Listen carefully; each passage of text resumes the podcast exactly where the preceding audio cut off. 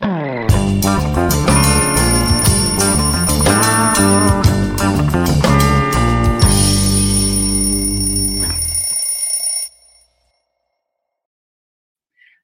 dia, terça-feira, 18 de julho. Está no ar mais um Expresso com a Manu, nosso programa de segunda a sexta, às 7h30, aqui nas redes do Ópera Mundi. Não esquece de compartilhar esse programa com as tuas amigas, com os teus amigos e de avisar que dá para ver depois. Quem acorda mais tarde, quem essa hora já está na correria, quem já saiu, pode assistir o nosso Expresso em qualquer horário. Vocês sabem que tem alguns estudos que são feitos sobre a participação das mulheres na política. Esses estudos invariavelmente remetem ao abuso de adjetivos absolutamente violentos para se referirem à atuação das mulheres parlamentares. Burra, analfabeta e boçal são alguns dos termos mais usados para atacar a senadora Elisiane Gama, do PSD do Maranhão, desde que ela, tá aí a imagem da Elisiane, desde que ela assumiu a relatoria da CPMI dos atos golpistas de 8 de janeiro. Esse relatório foi feito pela Lupa em parceria com a Escola de Comunicação, Mídia Informação da FGV, da Fundação Getúlio Vargas. E ele pega dados, ele coleta dados de 25 de maio até, desde a instalação, aliás, até o dia 25 de maio. E olha só, eu, esse dado aqui é o que é o mais, uh, mais impressionante. A Elisiane é a relatora. O presidente é o deputado Arthur Maia, do União Brasil da Bahia.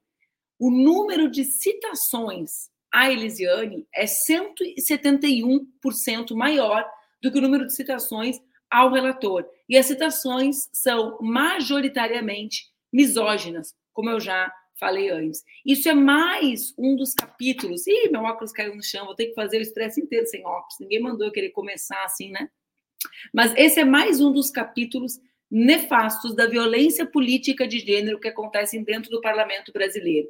A gente precisa que o parlamento tome medidas com relação a isso. As medidas que nós vemos até hoje são no sentido inverso, são no sentido de punir as mulheres, como é a acelerada medida de cassação das seis parlamentares que denunciaram o genocídio promovido pela aprovação do marco temporal. O parlamento brasileiro não protege as suas mulheres, não garante que essas mulheres atuem com tranquilidade, que possam se distinguir dos seus colegas, se diferenciar deles, divergir deles, com a segurança de que não serão permanentemente humilhadas, tratadas dessa maneira, né? Como vocês viram aqui. O que a sociedade faz é apenas reproduzir a maneira que muitas vezes parlamentares tratam essas mulheres, como nós vimos na semana passada a deputada Erika Hilton ser tratada de maneira misógina e transfóbica nessa mesma CPMI. Então, eu quero uh, falar sobre isso também com vocês, que nós exijamos que o parlamento proteja as deputadas mulheres, as senadoras mulheres. É muito fácil vestir uma camiseta dizendo mais mulheres na política. Em que política nós queremos mais mulheres? Nessa, em que nós elegemos as mulheres, elas são vítimas dessa violência permanente? Dentro e fora do parlamento? Não. Não pode ser nessa política que nós queremos mais mulheres. Nós não podemos querer eleger mulheres para que elas sejam vítimas dessas violências. Nós precisamos de mais mulheres noutra política, numa política que seja capaz de transformar efetivamente o nosso país. Ontem também começou a operar o programa Desenrola. Toda vez que eu leio o nome desse programa, gente, será que sou só eu? Eu penso, desenrola, bate, dança de ladinho. Vocês também pensam isso? Toda vez que eu escuto desenrola, eu penso nisso. Acho que deve ser de propósito, né, gente? Não é possível que a comunicação não tenha pensado nessa maravilha. Esse seria o jingle da campanha Desenrola, se eu fosse a pessoa que, estivesse na frente da comunicação. Mas vamos lá.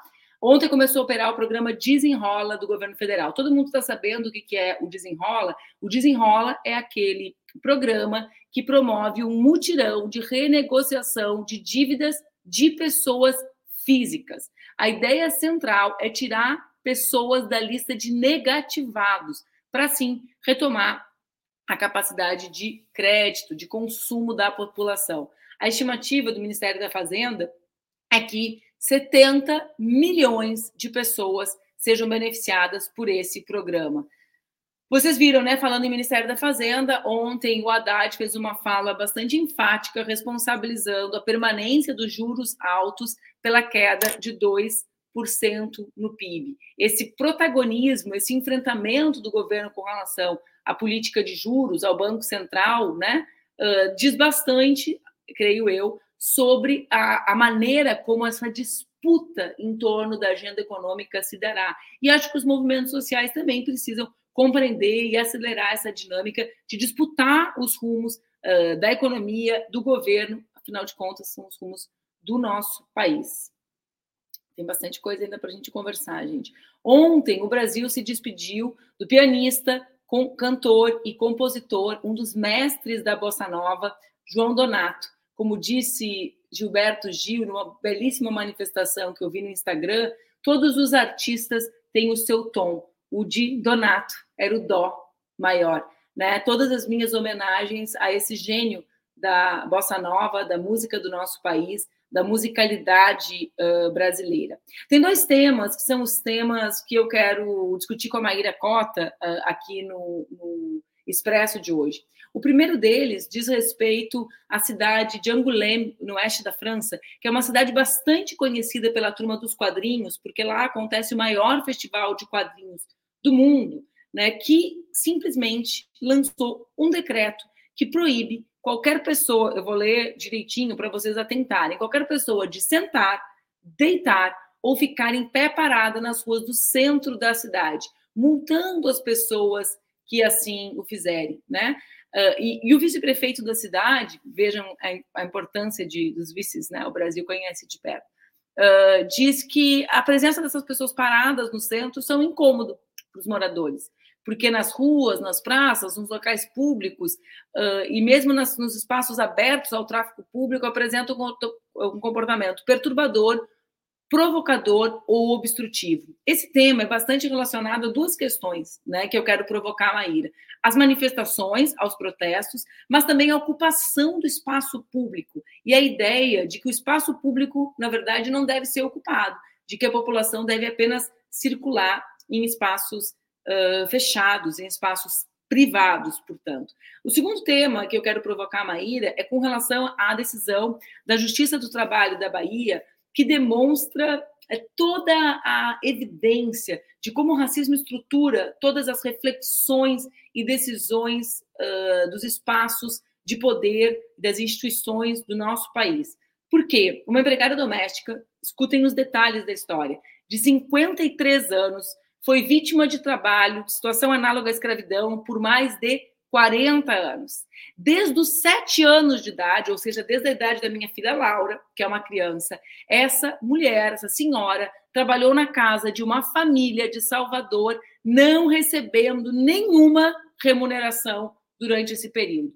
O Ministério Público do Trabalho vai recorrer da decisão da Justiça. Qual é a decisão da Justiça? O juiz disse que essa criança que chegou lá para trabalhar sem receber, é tudo errado, né, gente? Era uma pessoa da família, que é o argumento mais comum da de quem de quem de quem incorpora, digamos assim, reproduz e perpetua essas práticas uh, análogas à escravidão no nosso país. Para conversar sobre isso, e vários outros temas. Eu chamo Maíra Cota. Maíra, olha só, tu começa a comentar e eu vou desaparecer, porque eu vou me agachar para pegar o meu óculos. tá? Eu vou fazer uma pirotecnia, tu, tu escolhe, tu quer começar pela Bahia ou pela França? E aí o, o Igor vai te botar em tela cheia, um segundo, é só isso. Não, acho que podemos começar pela Bahia, né, Manu? Que você Pode falou ser. por último. É muito revoltante, é... né, Maíra? É muito grave, muito, muito grave. É algo. A gente já tem né, décadas aí falando com. Foi ótimo, muito graciosa, assim. É delicada. É, a gente já tem muitas décadas, né, falando da, da herança escravocrata, escravocrata e a gente é, segue lutando contra ela, né? Tem uma. Acho que tem ainda uma, uma falha muito grande na maneira como a gente faz esse debate, porque tem o debate urgente, fundamental do racismo estrutural que precisa ser enfrentado, né, da, da compreensão sobre trabalho doméstico e como é, é, central na organização da sociedade. E aí tem o debate sobre como que a gente uh, lida com o trabalho de cuidado, com o trabalho doméstico, que é fundamental, né? A gente fez a transição, né, saiu da escravidão sem largar a cultura escravocrata e parece que a gente não tem instrumentos para lidar é, para assim, né, lidar efetivamente com a necessidade do trabalho doméstico, que é fundamental. Todo mundo precisa cuidar da casa, precisa ter comida, precisa de cuidados. Pra, tem pessoas que não conseguem sobreviver sem o cuidado das outras, né? Então a gente ainda faz esse debate muito mal. Acho que a gente saiu da cultura escravocrata, caiu é, num, num, num, individualismo muito exacerbado, em que cada um resolve o seu caso. Então, assim, no máximo as pessoas é, se sentem um pouco menos culpadas porque conseguem é, é, pagar melhor, né, uma trabalhadora doméstica, algo nesse sentido, mas a gente não tem é, uma organização ainda estruturada de é, lidar com o trabalho doméstico de uma forma mais política, de, com instrumentos estatais, né? A gente fala dessas coisas muito separadas, assim, né? O que estou querendo dizer é que são duas coisas que se relacionam entre si, né? Numa, essa cultura que cultura, né, relacionada à manutenção de práticas uh, que, que, que têm origem na escravidão, como é a situação dessa senhora, né, e e a decisão do judiciário, e de outro lado, a ausência de um debate público sobre os cuidados e o trabalho doméstico, que é feito sobretudo por mulheres, nem sempre em situação como essa senhora. É, mas por mulheres negras, né? Por mulheres sempre. negras, o que corrobora essa decisão do juiz. Ou seja, o juiz entende que efetivamente o cuidar é algo da família. Porque mesmo é. não sendo em situação análoga da escravidão, como é a dela, é gratuito, porque é feito por outras mulheres na família ou por, no máximo, homens como ele que contratam mulheres, sobretudo negras, né? Exatamente. Tem essa pesquisa né, é. do IBGE que mostra que até 2050, mais de um terço da população brasileira vai ser dependente do cuidado. É, são 76 milhões de pessoas. É, até 2050, né? Hoje, no Brasil, Brasil de hoje, é, 90% do volume de trabalho de cuidado necessário, né? O que, que, é, que, que são essas pessoas? São pessoas que não conseguem sobreviver, né? Nem ser feliz, né? É só sobreviver sem o cuidado tá de outros. De criança, está falando de idoso, está falando de pessoas com, uh, né, que tem alguma objetivamente necessidade diferenciada, né? Exatamente, é exatamente isso.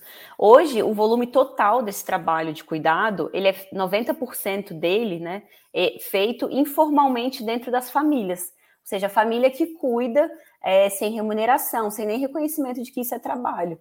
E é, desses 90%, 85% do trabalho é feito por mulheres, obviamente. Né? Se a gente fosse. Tem essa outra pesquisa do Oxfam, né? Se a gente fosse remunerar o trabalho de cuidado, que não é remunerado, não estou falando do trabalho das cuidadoras profissionais, das trabalhadoras domésticas que recebe, só o que não é remunerado das mulheres e meninas do mundo todo, acima de 15 anos, seria assim, coisa de 15 trilhões de dólares, né? Seria a maior economia do mundo.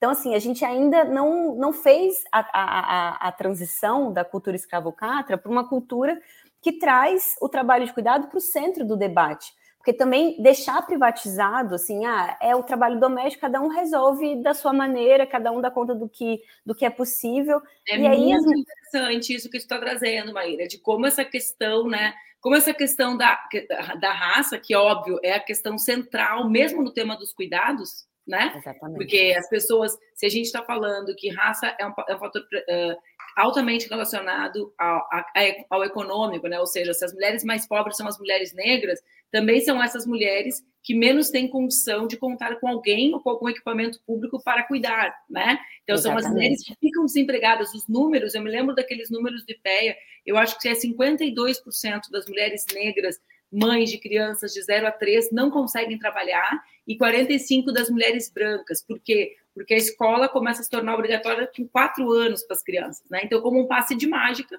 quando as crianças fazem quatro anos, elas conseguem trabalhar, né? Até os Exatamente. três, não. Então, é muito, muito legal essa conexão entre os dois temas. Uh, e, de fato, né, claro, a gente está tra tá, tá tratando aqui de um caso uh, que é a ponta mais radical da invisibilidade do trabalho doméstico, a um ponto de que ela ficou 40 anos nessa casa. Ela era uma criança, trabalhava, né? E isso, evidentemente, só consegue acontecer num país com a cultura do Brasil, né? Essa cultura da mais longeva e maior, do ponto de vista proporcional e temporal, né? A escravidão do planeta Terra, né? É uma, a gente, às vezes, não materializa a dimensão do que foi isso na sociedade brasileira, né, Maíra? Tem um é. número que o professor Júlio Veloso sempre fala, que eu acho que é sempre bom falar, que é dos 12 milhões de pessoas que foram arrancadas do continente africano para serem escravizadas, 5 milhões delas aproximadamente chegaram ao Brasil. Só para a gente ter uma ideia da dimensão é. né, do que, que foi isso. Então tem isso, mas tem um outro tema mesmo, que é, que é realmente esse tema das mulheres, sobretudo negras, serem as que são a ponta desse, desse cuidado que permite que a sociedade exista, né?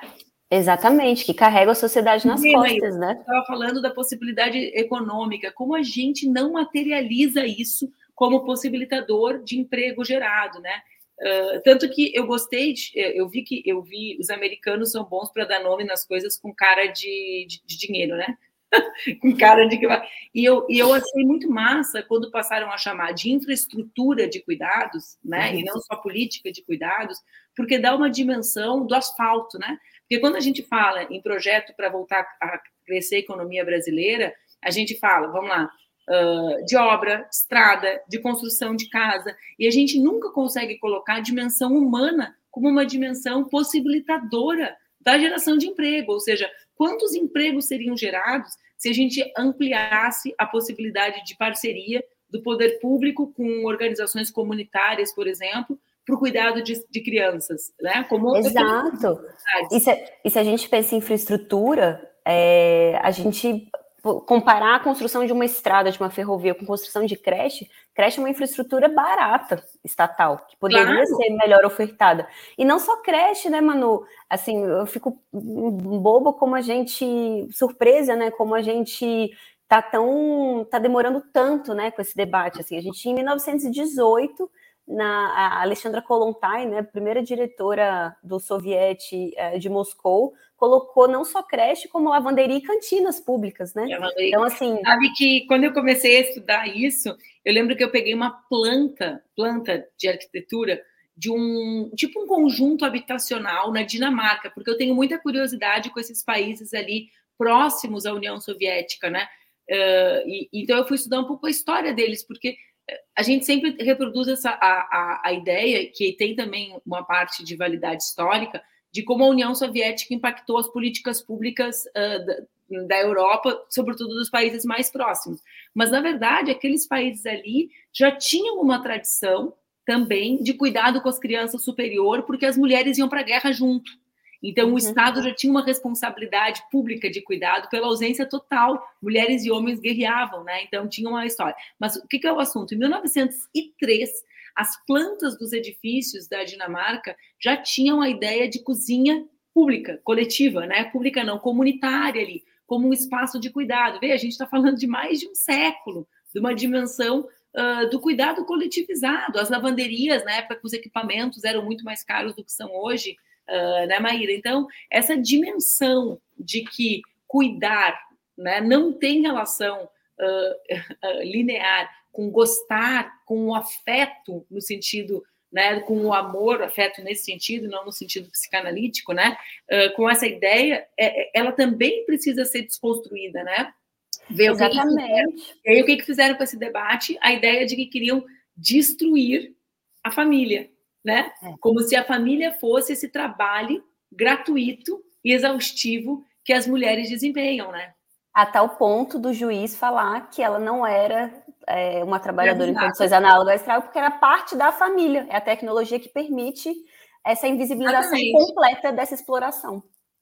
Porque essa exploração acontece nesse nível grotesco é, absurdo, inaceitável que aconteceu com essa trabalhadora em situação análoga de escravo, mas é uma exploração que também acontece em níveis menores, menos graves e menos intensos, mas de certa maneira em, com todas as mulheres que estão ali fazendo esse trabalho de cuidado doméstico, invisibilizado, precarizado dentro das suas famílias.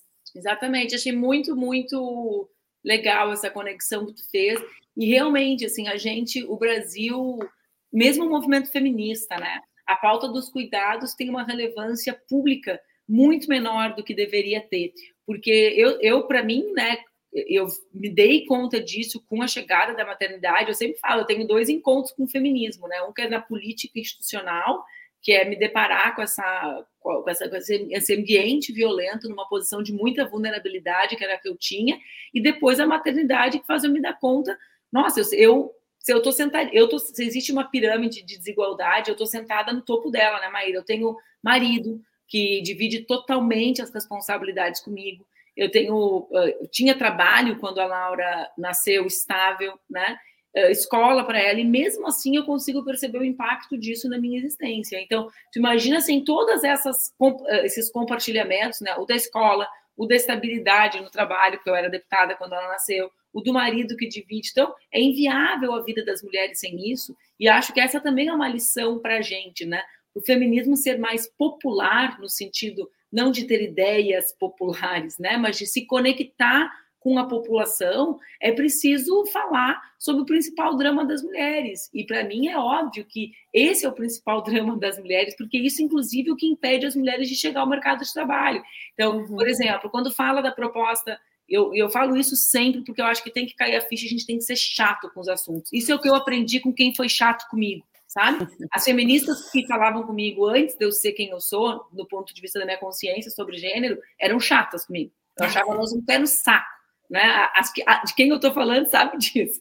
Uh, mas, enfim, que é o que, que é o que, Maíra? Que é a gente conseguir transformar esse assunto num assunto de todas as mulheres. Não existe, eu ia falar sobre isso. Quando o Lula sanciona trabalho igual, salário igual, é muito bonito, mas mesmo isso é só para uma parte das mulheres. Com certeza. Entendeu? Porque a gente nem chega no mundo do trabalho formal, né? É. Com certeza. Eu, eu, eu, sempre cito aquilo que eu aprendi no Chile quando a Bachelet foi presidente. E esses dias, uma amiga minha que teve bebê e que é da iniciativa privada e que é uma pessoa importante, digamos assim, me falou: nossa, eu me lembrei muito daquele exemplo que tu trouxe da Bachelet. A Bachelet, quando era presidente, ela proibiu reuniões nos é. ministérios depois das 6h30 da tarde. Aí eu cheguei, eu lembro que eu vi isso, eu falei, nossa, cara, que bobagem, né? As pessoas ali desesperadas pelas ações do governo e tal.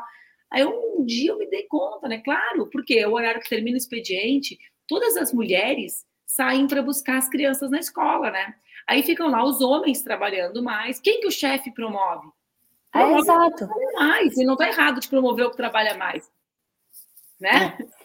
O que é errado eu, é não eu, é, a gente não traz esse debate. Eu já, eu, ainda hoje eu escuto mulheres assim, escritório de advocacia, que falam, ah, é, quando eu me atraso porque eu fui deixar meu filho na escola, eu nunca falo que é por causa disso, eu falo que eu tive um problema no carro tal, porque é muito mal visto você se atrasar, você chegar depois do horário por conta de alguma demanda com o filho. Eu fico pensando, bom, mas quem se importa com isso está oferecendo alguma solução para levar seu filho no colégio? Porque alguém precisa levar, né? Ele precisa chegar no colégio de algum jeito. Essa discussão, e, e eu acho que a gente também precisa sair um pouco da chave das respostas individuais. Claro, as respostas individuais elas vão resolver ali imediato. Isso não é um julgamento às mulheres, às famílias, né, que acabam é, organizando ali o seu dia a dia, contando com esse tipo de trabalho. Mas, assim, não, não tem mundo suficiente para ter uma pessoa, um adulto Exatamente. cuidando de uma criança. Não é uma solução que a gente vai conseguir dar para todo mundo. Então a gente precisa começar também a pensar em soluções que sejam de fato para todas as mulheres e que não só resolvam os problemas ali pontuais de algumas delas.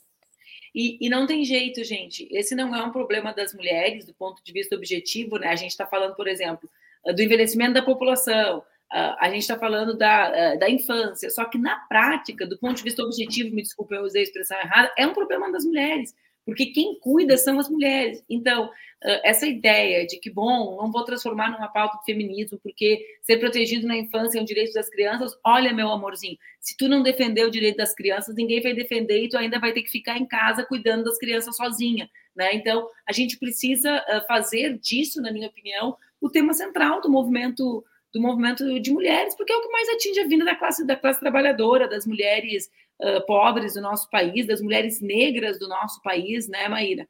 Não tem jeito. Exatamente. A família como esse espaço de expropriação do trabalho das mulheres. Uh, olha só, eu, tava, eu fico aqui lendo tudo ao mesmo tempo, leio os comentários de vocês, aí eu fico lendo ali o, Deixa eu dizer, Maíra, a gente, a gente tem mais só uma partezinha do programa, porque esse assunto é mesmo muito apaixonante, e eu acho que e ele é apaixonante pela, pela urgência dele e pelo atraso nosso, né? O Brasil é muito atrasado nisso, gente. Uh, vejam, por exemplo, que a gente ainda não tem nenhuma política relacionada aos cuidados. A gente tem a dívida. E a dívida histórica com as mulheres, não, né? Quer dizer, essa para mim tinha que ser a pauta central, número um. Né? O que, que o Ministério das é. Mulheres vai fazer? Política de cuidados. Tem orçamento para isso? Tem que ter. Senão, senão não existe, gente. Não existe como libertar, ter igualdade de gênero. Mas eu queria uh, falar sobre o outro assunto que a gente colocou lá na chamada do programa e que tu propuseste, que é esse decreto numa cidade da França que proíbe, proíbe a circulação de pessoas, né, parar, ficar conversando no centro da cidade. Casualmente, mas não tão casualmente assim, coincide com umas imagens que circularam bastante na, nas redes sociais de Porto Alegre com a polícia espancando, jogando gás em pessoas que estavam fazendo, uh, digamos, uma festa numa região, numa rua que é uma rua das mais tradicionais de encontro das pessoas na cidade, que é a Travessa dos Venezianos, que é um espaço, digamos, historicamente LGBT da cidade, de resistência, mas muito cultural, né? Uh, tem aquela... Então, assim, coincidiu com isso essa pauta, eu queria te ouvir um pouquinho sobre isso. É, me chamou muita atenção, né, essa, essa notícia, porque a França hoje está uma efervescência, né? Eu acho que isso é muito importante também. É um espaço que, que as pessoas não saíram das ruas, né? Que a esquerda, as, as, as forças progressistas não saíram das ruas, como em diversos lugares, né? Aconteceu, inclusive no Brasil, né? Acho que a gente saiu muito da rua. E, enfim, tem uma, um, um, uma política estatal de ataque aos direitos trabalhistas e muita resistência, né? Um, algo assim é, que já, já tem é, alguns anos, especialmente alguns meses agora, das pessoas na rua mobilizadas, e a resposta dada foi a interdição da rua. Né? Então, essa, esse debate da rua eu achei super interessante para a gente retomar um pouco aqui, né? Eu acho que a gente é, é precisa voltar a, a, a, ocupar a rua, né, a fazer a política na rua, as manifestações, né, a, a luta por direitos. A gente ficou muito acostumado a, a fazer a política nos gabinetes, né, a política é, totalmente absorvida pelas instituições formais de poder e saímos da rua e pensar um pouco também como que essas respostas de interdição à rua podem vir também, né? Então, a luta é, pelo direito à cidade, né, essas pautas que por tanto tempo mobilizaram tanto a gente e acho que precisam ser retomadas assim com mais, com mais fervor, é, são fundamentais para a política, né? Não é, não é simplesmente acesso à cidade, mas é um espaço é, onde a democracia viva pode acontecer. É, eu, quando li, a primeira coisa que eu pensei foi isso, né? E acho que ela, ela é meio óbvia, mas o Brasil tem acompanhado muito pouco as manifestações, os protestos na França.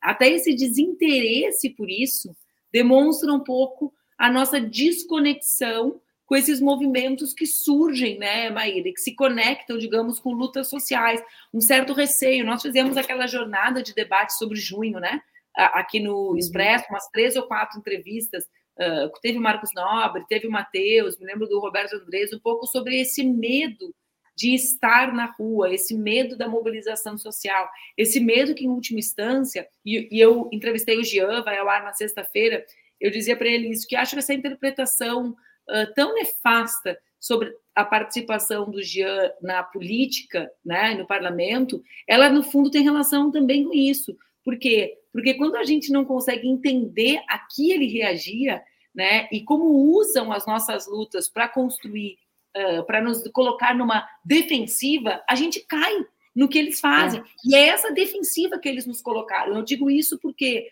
porque o último grande momento, nós tivemos dois últimos grandes momentos de manifestação, né? Nós tivemos o Ele Não, depois nós tivemos né, o de 15 de maio, eu acho, da educação, logo em seguida, e os protestos no final do, da pandemia. Mas o grande movimento nacional de luta de rua, o último foi o Ele Não. Concorda? Uhum.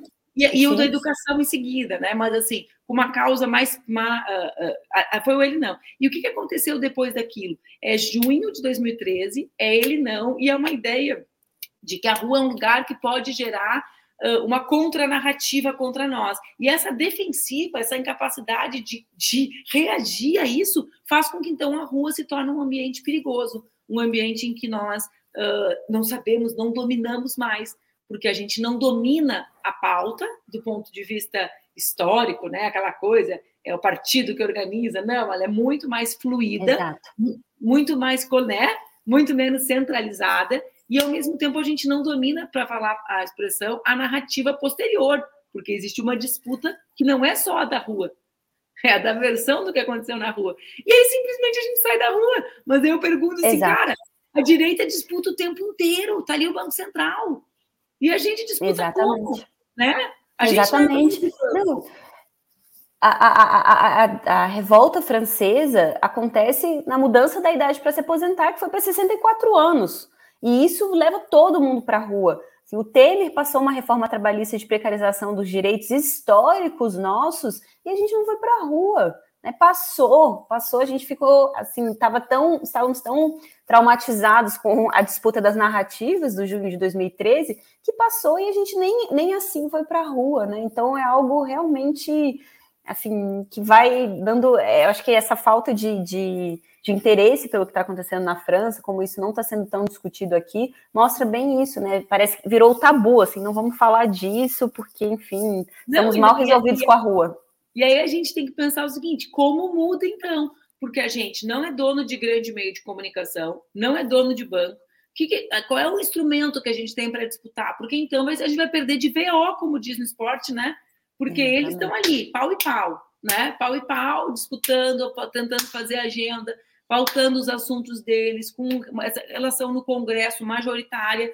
A gente só tem, só tem a mobilização popular. E se a gente fica com esse medo né? A gente, a gente, acho que a maionese desanda. Fala isso em São Paulo também? Não sei. Não. acho que isso fala. Em Brasília, não? Brasília fala. Brasília então tá bom. A Maíra é brasileira, mas morando de São Paulo. Tem que saber se a maionese desanda em São Paulo. Aliás, vou, vou, pesquisar, vou pesquisar. Há quem diga que nessa disputa São Paulo ajuda a maionese a desandar muitas vezes. Eu acho que eles têm experiência nisso. Há quem diga, o Rio Grande do Sul 30 e 32 tem essa disputa em São Paulo há algum tempo. Ó, oh, Maíra, é, é, eu quero só terminar, a gente está terminando, né? Mas uh, alertando sobre isso, né? Tem muita gente nossa que às vezes cai nesse papo de que, de que esse tipo de iniciativa dessa cidade francesa é para promover uma espécie de paz, para diminuir a violência, né? Uh, bom, se menos gente circular, bebida alcoólica, mistura determinados assuntos, que são assuntos relevantes, por óbvio, com a proibição da circulação das pessoas nas ruas, né? Uh, e acho que isso a gente precisa também, acho que daria, aliás, um, um ótimo debate sobre ocupação de espaço público né? E o direito à manifestação, porque no final das contas, sempre que a gente regra o espaço público achando que está resolvendo um problema, o que a gente faz mesmo é proibir as pessoas de se organizarem, de se reunirem, né? Sim, completamente. Muito obrigada. Parabéns, está adorando o livro, eu só vejo resenhas do livro, é o livro na estrada, ah. é o livro, o livro no mundo. Quem ainda Temos que fazer leu, um programa do livro, hein? É, eu quero fazer, só que eu já te falei, né? Eu queria. Não chegou meu livro. Desculpa aí, companhia. Não chegou meu. Eu pedi para o Duca trazer alguns livros para mim. O Duca, coitado, ele vai chegar aqui e a mala dele não vai ter roupa, vai ter só livro. Porque cada dia eu aumento um. Não, mas traz esse. Não, mas, mas lê no Kindle. Não é sobre não. isso, Duca. É sobre uma foto bonita. Ó, quem não leu, leiam. A gente ficou de conversar sobre isso e não conversou. Talvez a gente possa fazer na próxima semana. Vamos, né? vamos sim. Um beijo bem grande. Obrigada, Manu. Arrasa aí. Tô vendo também que você está super Tô meio começando esse momento. Tô meio zonza de tanto estudar. Aproveita muito aí. Um beijo. Um beijo. Hoje, terça-feira, vocês adoram a Maíra e a Ara Carolina, né, gente? O dia de terça é um dia que o pessoal gosta bastante. E gosta também, que é o dia do saque com a Manu. Hoje tem relação com esse assunto que a gente falou hoje, porque o saque da Manu é sobre as nossas seis deputadas ameaçadas de cassação por combaterem, por serem combativas em nosso nome. Vamos lá?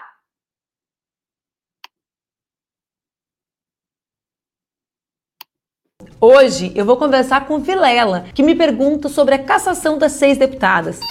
Eu sou Manuela Dávila e esse é o Saque da Manu. Sabe quem são as seis? Talíria, Fernanda, Sâmia, Juliana, Célia e Érica. Essas mulheres são a nossa voz na denúncia de um verdadeiro acordão que existiu na Câmara dos Deputados para votar o marco temporal. O que, que eles queriam com isso? Eles queriam consagrar e aprofundar o que o bolsonarismo fez, impor na Câmara a agenda derrotada nas eleições. Aliás, vocês viram a matéria sobre o volume de deputados que são donos de terra em áreas indígenas?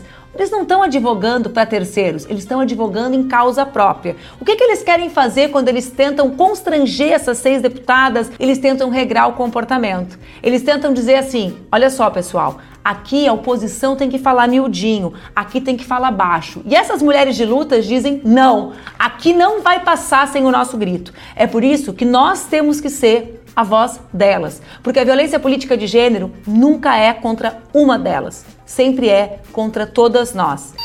Eu sou Manuela Dávila e esse é o Saque da Manu. Aqui a gente resolve a tua treta. Nesse caso, essa treta é de todas nós e a gente tá nela junto contigo. A galera de Porto Alegre, no dia 22, sábado, no Armazém do Campo, vai ter o ato justamente que diz lutar não é crime, um ato em solidariedade a seis parlamentares e também de denúncia sobre o caráter da CPI do MST. Então, quem é de Porto Alegre pode pintar lá, dia 22, no Armazém do Campo. Antes de encerrar o programa, eu quero só fazer um chamado. Hoje começa o meu clube de leitura, eu tenho um clube de leitura há bastante tempo, e a gente tem algumas vagas de bolsas para mulheres negras e pessoas trans. A gente vai debater esses cinco livros, vai até julho o clube, é muito legal, é a nossa sexta edição desse clube especificamente, está rolando simultâneo um sobre o defeito de cor, que também muitas de vocês aqui que acompanham o Expresso com a Manu se inscreveram para serem bolsistas. Então, quem quiser, a gente ainda tem algumas vagas de bolsa. Corram lá, se inscrevam e venham debater a vida real mediada pela literatura comigo no próximo semestre. Um beijo grande, boa terça-feira. Amanhã, quarta-feira, eu estou aqui de novo no Expresso com a Manu, conversando com o Luiz Maurício sobre as principais notícias do dia. Um beijo.